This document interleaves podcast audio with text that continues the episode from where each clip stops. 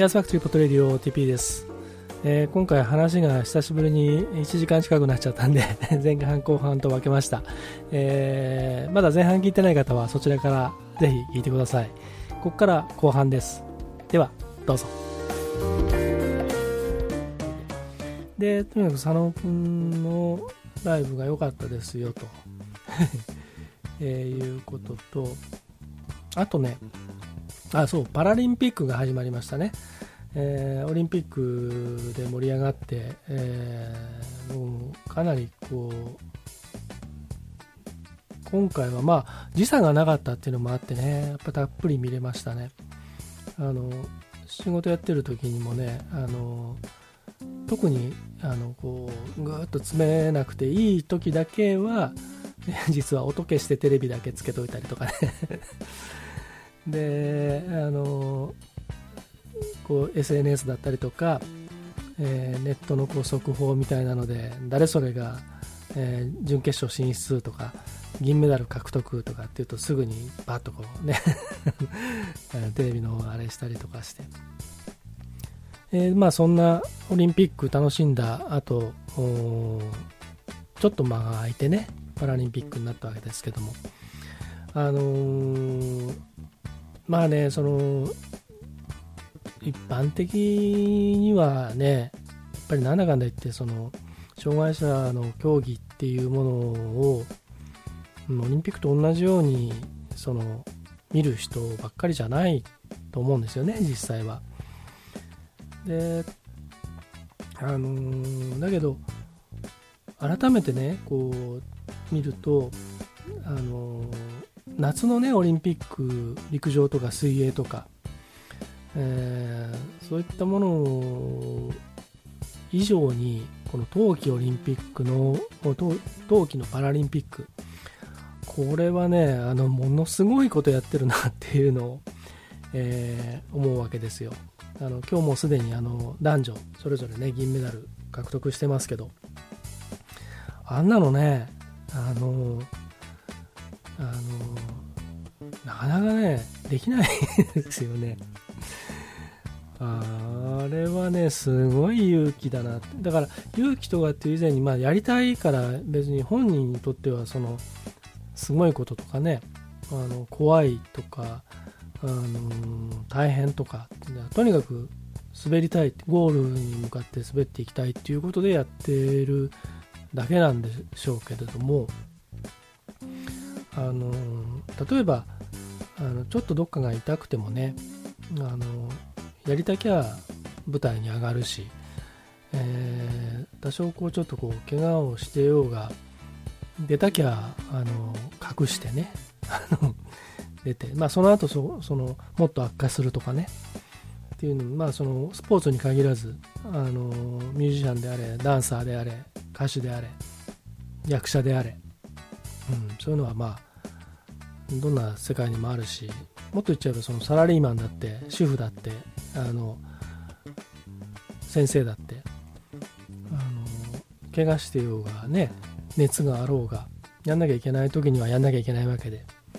それとはちょっと違うっちゃ違うんだけどでもやりたい時はあの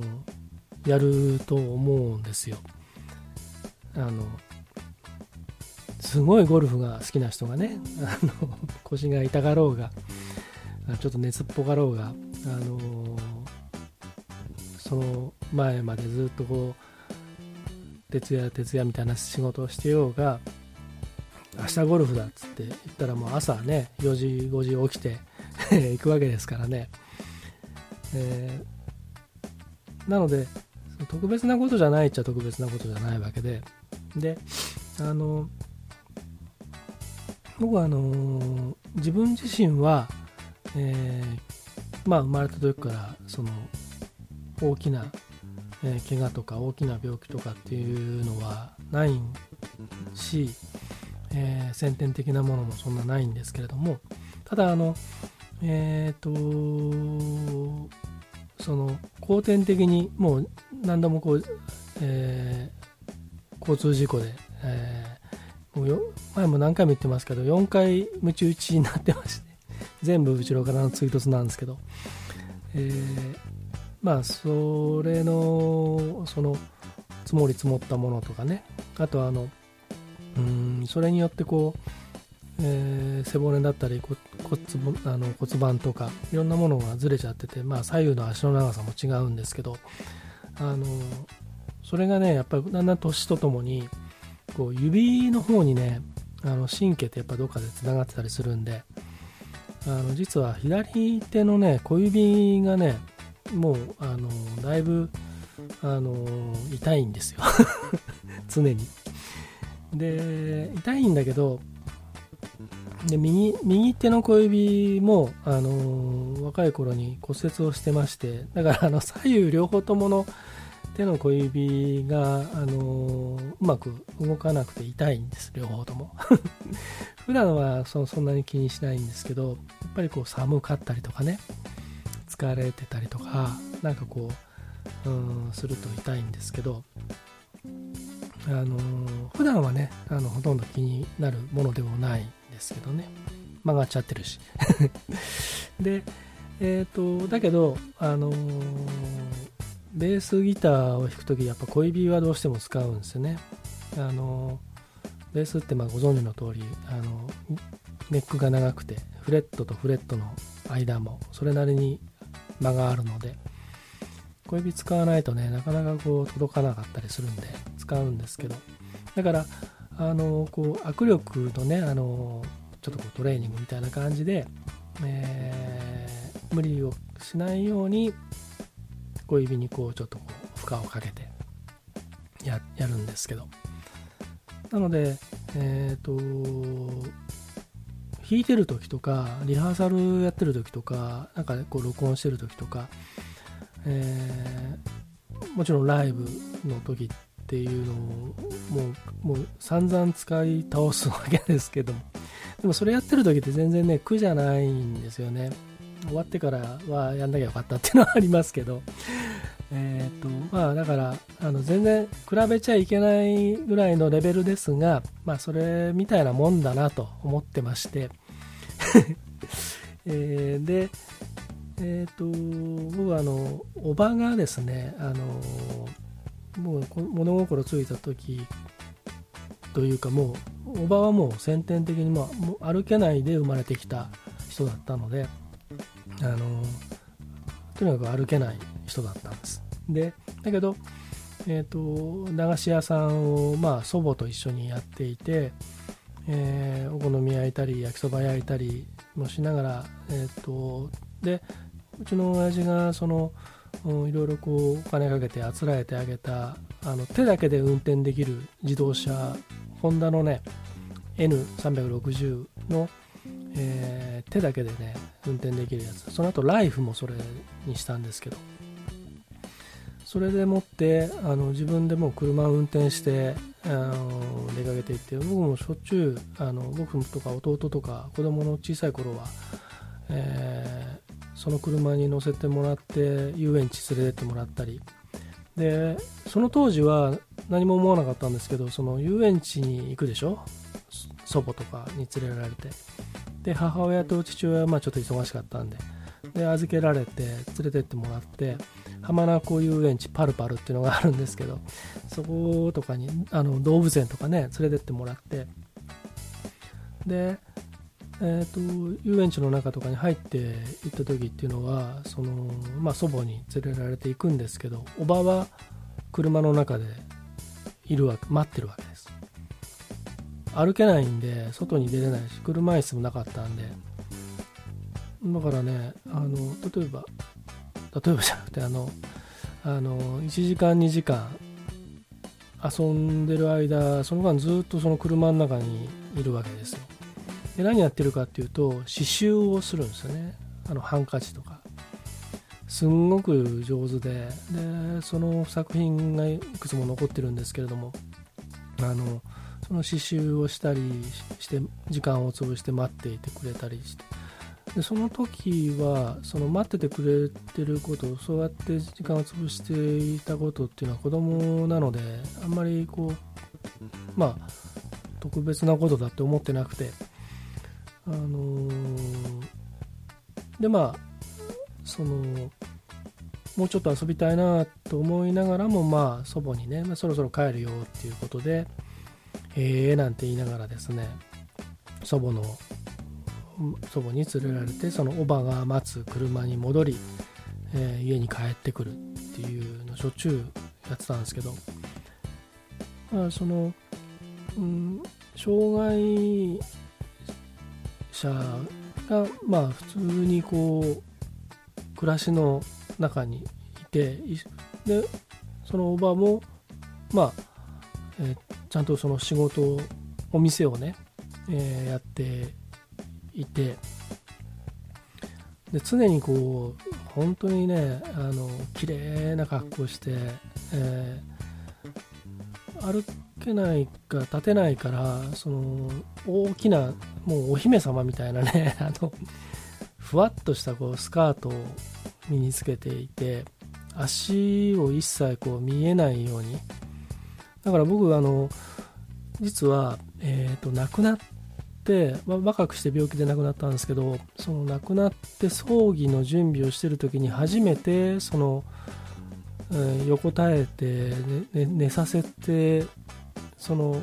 まあなんかその装束をね身につけるのを父や母やあがこうやっているのを傍らで見た時に初めてそのあの足を見たんです。あの生まれてから僕が、えーと、小学校の4年か5年ぐらいだったと思うんですけど確か。それまで実は僕はおばの足を見たことがなかったんですよね。形もわからない。見えないようにずっとしていたので、えー、だからおばの部屋に入ることは許されてなかったのでうん、見たことがなかったんですけど。その時に初めて見てであのー、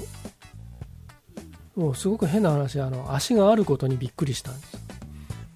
もう全くその足としての機能がないものだったんですけれども。うんだからその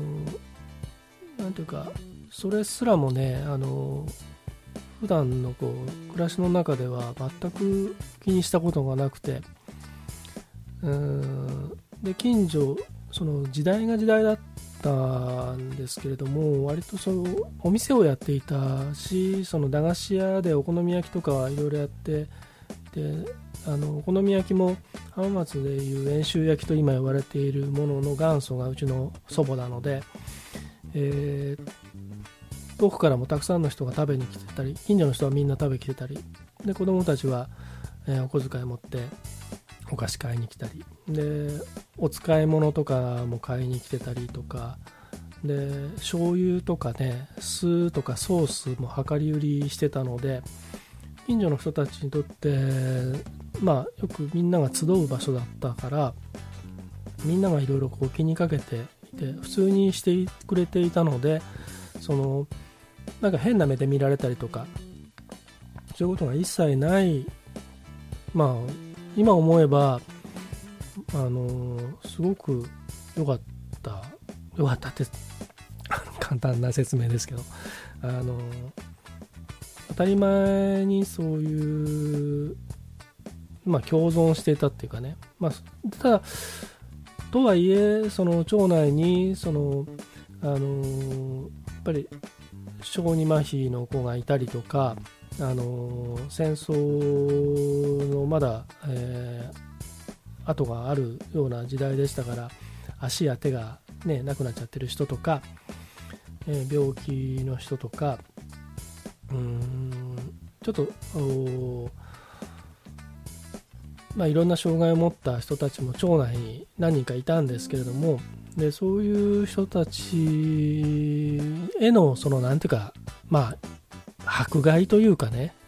差別というかそういうのもあったんですよね。であってだからその差別もあって共存もあってっていうでそれがいいことでも悪いことでも特にそういうことをことさらなんかワイワイ言うこともなかったんでうん。まあ今はねいろんな意味でそのバリアフリーと言いながらものすごく窮屈なことがたくさんあってあの障害を持った人の方からすればあのもう大げさにしないでくれっていうふうに言う人もいるでしょうし、うん、何かこう反旗を翻していろんなこうあの世の中に物申す的な人もいるでしょうけれどもまあとにかくいろんなことが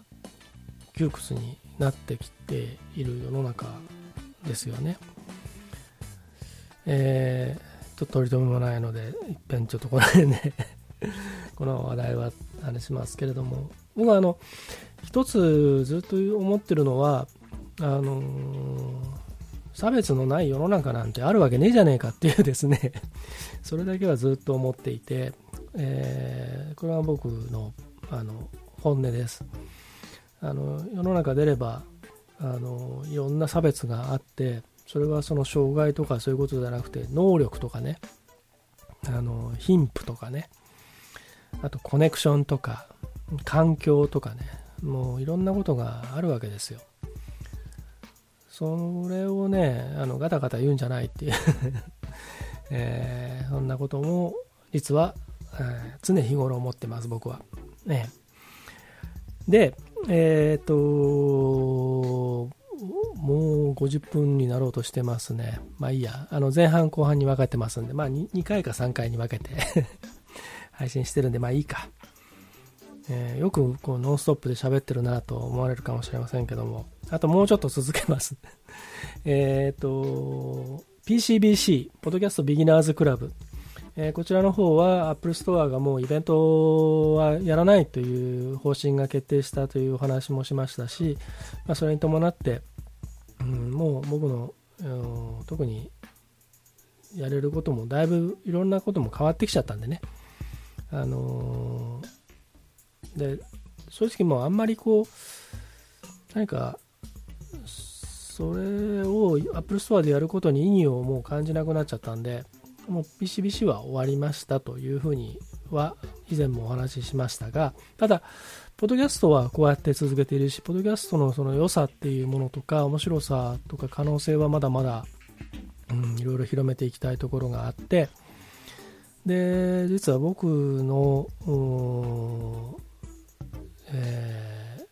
まあ昔ねあのうちのイベントの仕事で最初は学生アルバイトで来てくれたあ若者がいましてですね。彼が今あの青年になり、えー、もう壮年になり中年の手前に まだまだそれって言うと失礼ですね。あのもうバリバリ今一番いい、えー、油が乗った状態で、えー、新しいことをいろいろ始めていて社会を変えていくものを担っているようなことをやっていたりするんですがそんな彼がポッドキャストをやりたいと言ってくれてで PCBC もねあの参加してくれたりしたことがあるんですけれどもその彼に、えー、もう手取り足取りポッドキャストをですね、えー、配信がえー、もう間もなく配信が始まるみたいなんですけれども、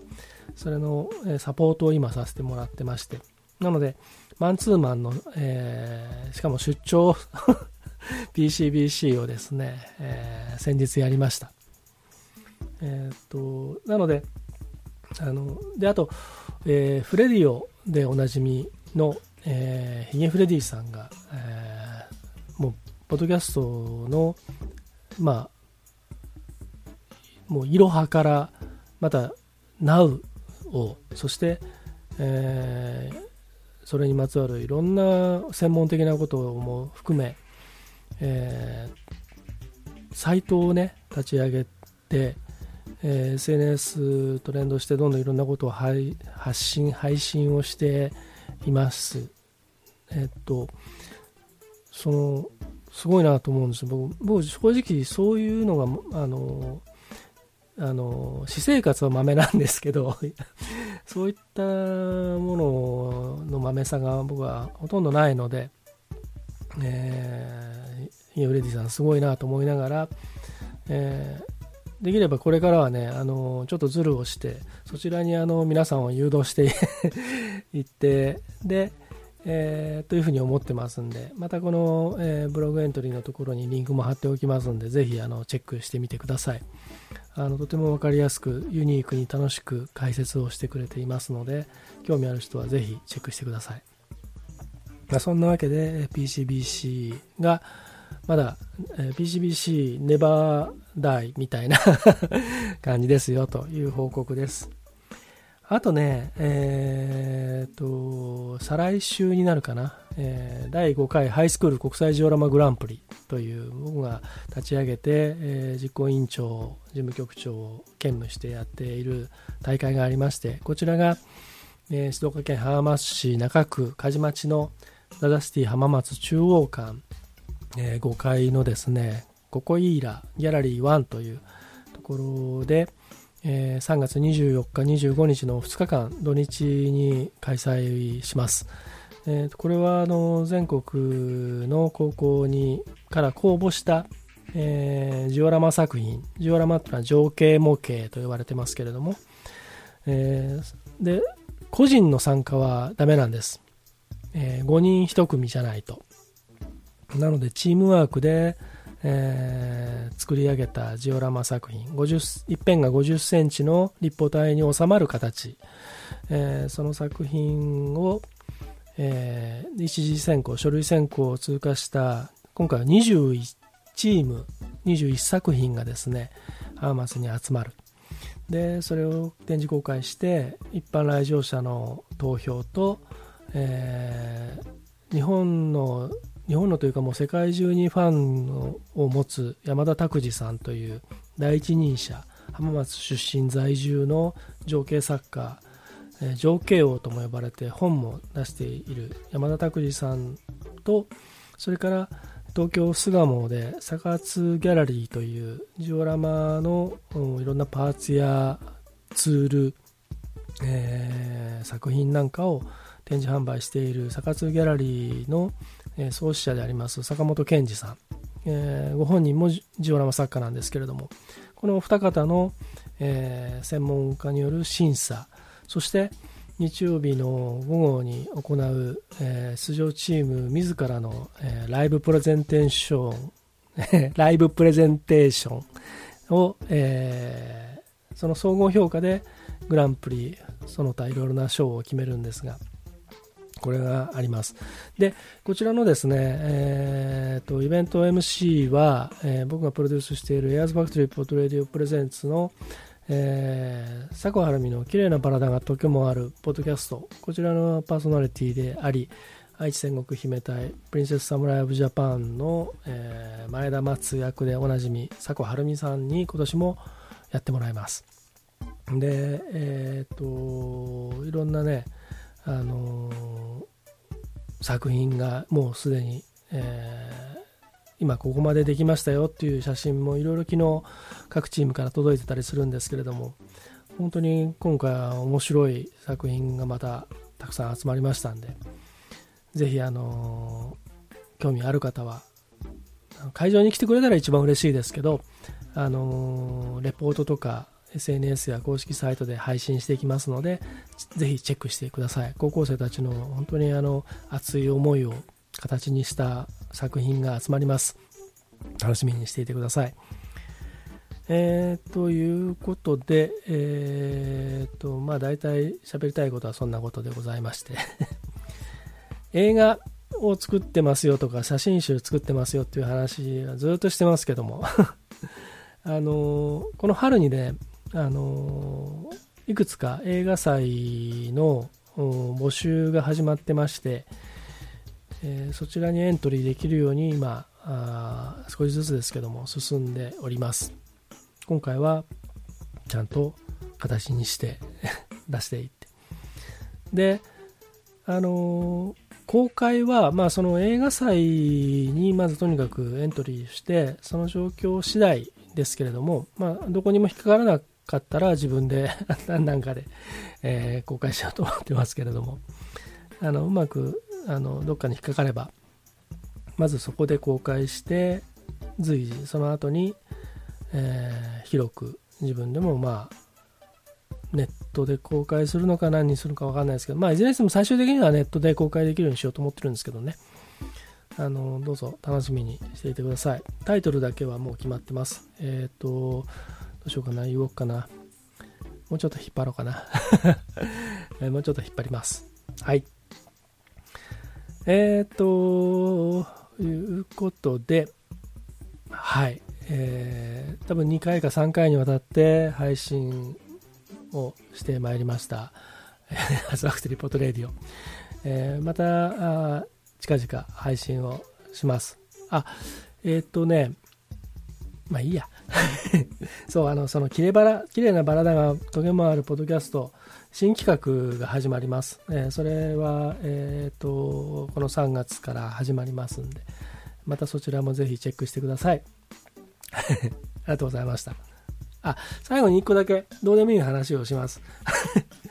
あの、切り干し大根がね、あの、去年からいろいろ取材をしていろんな農家の方とかと出会う機会が多いんですけど、その素晴らしい、あの、渥美半島の、愛知県渥美半島のですね、素晴らしい大根を使った、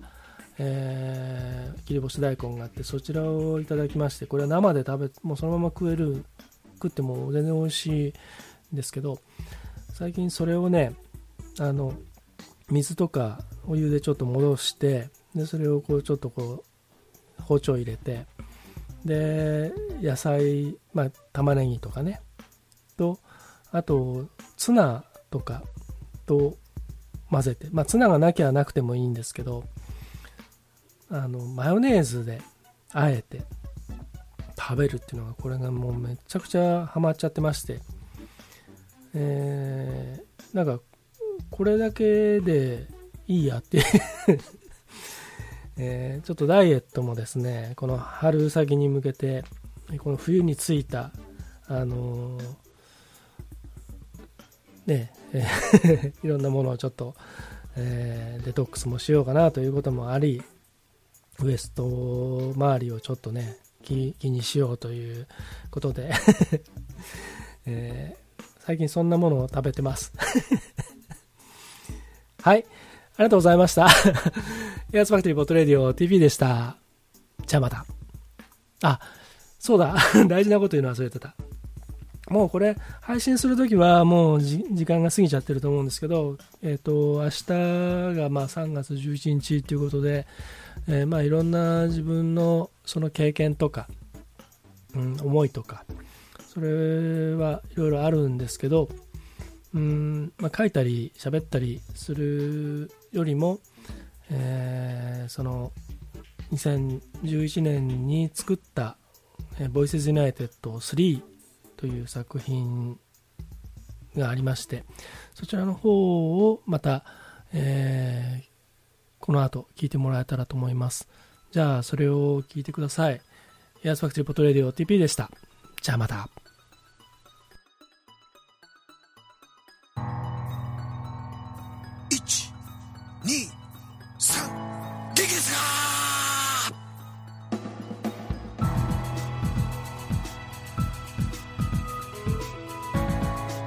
んなで頑張ろう。みんなの思いを一つに。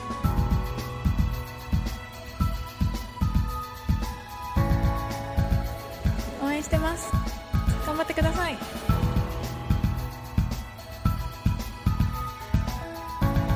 これからが大変だけど頑張ってください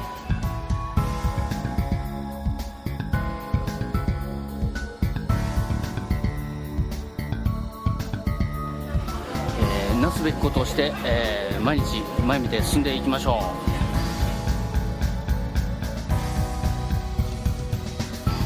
う。どんな時でも恋をして笑うことを考えてたらいいと思うよ。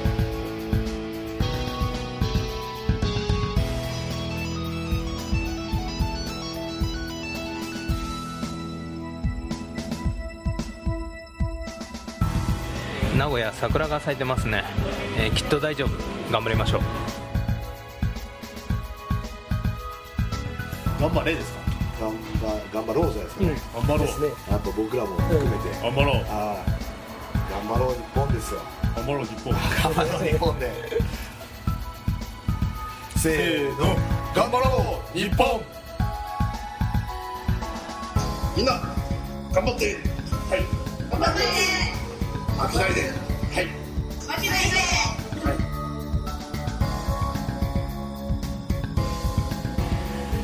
晴れる晴れるよ。被災地の子どもたちへ。あなたたちの声が顔が姿が大人たちを勇気づけてくれるはずです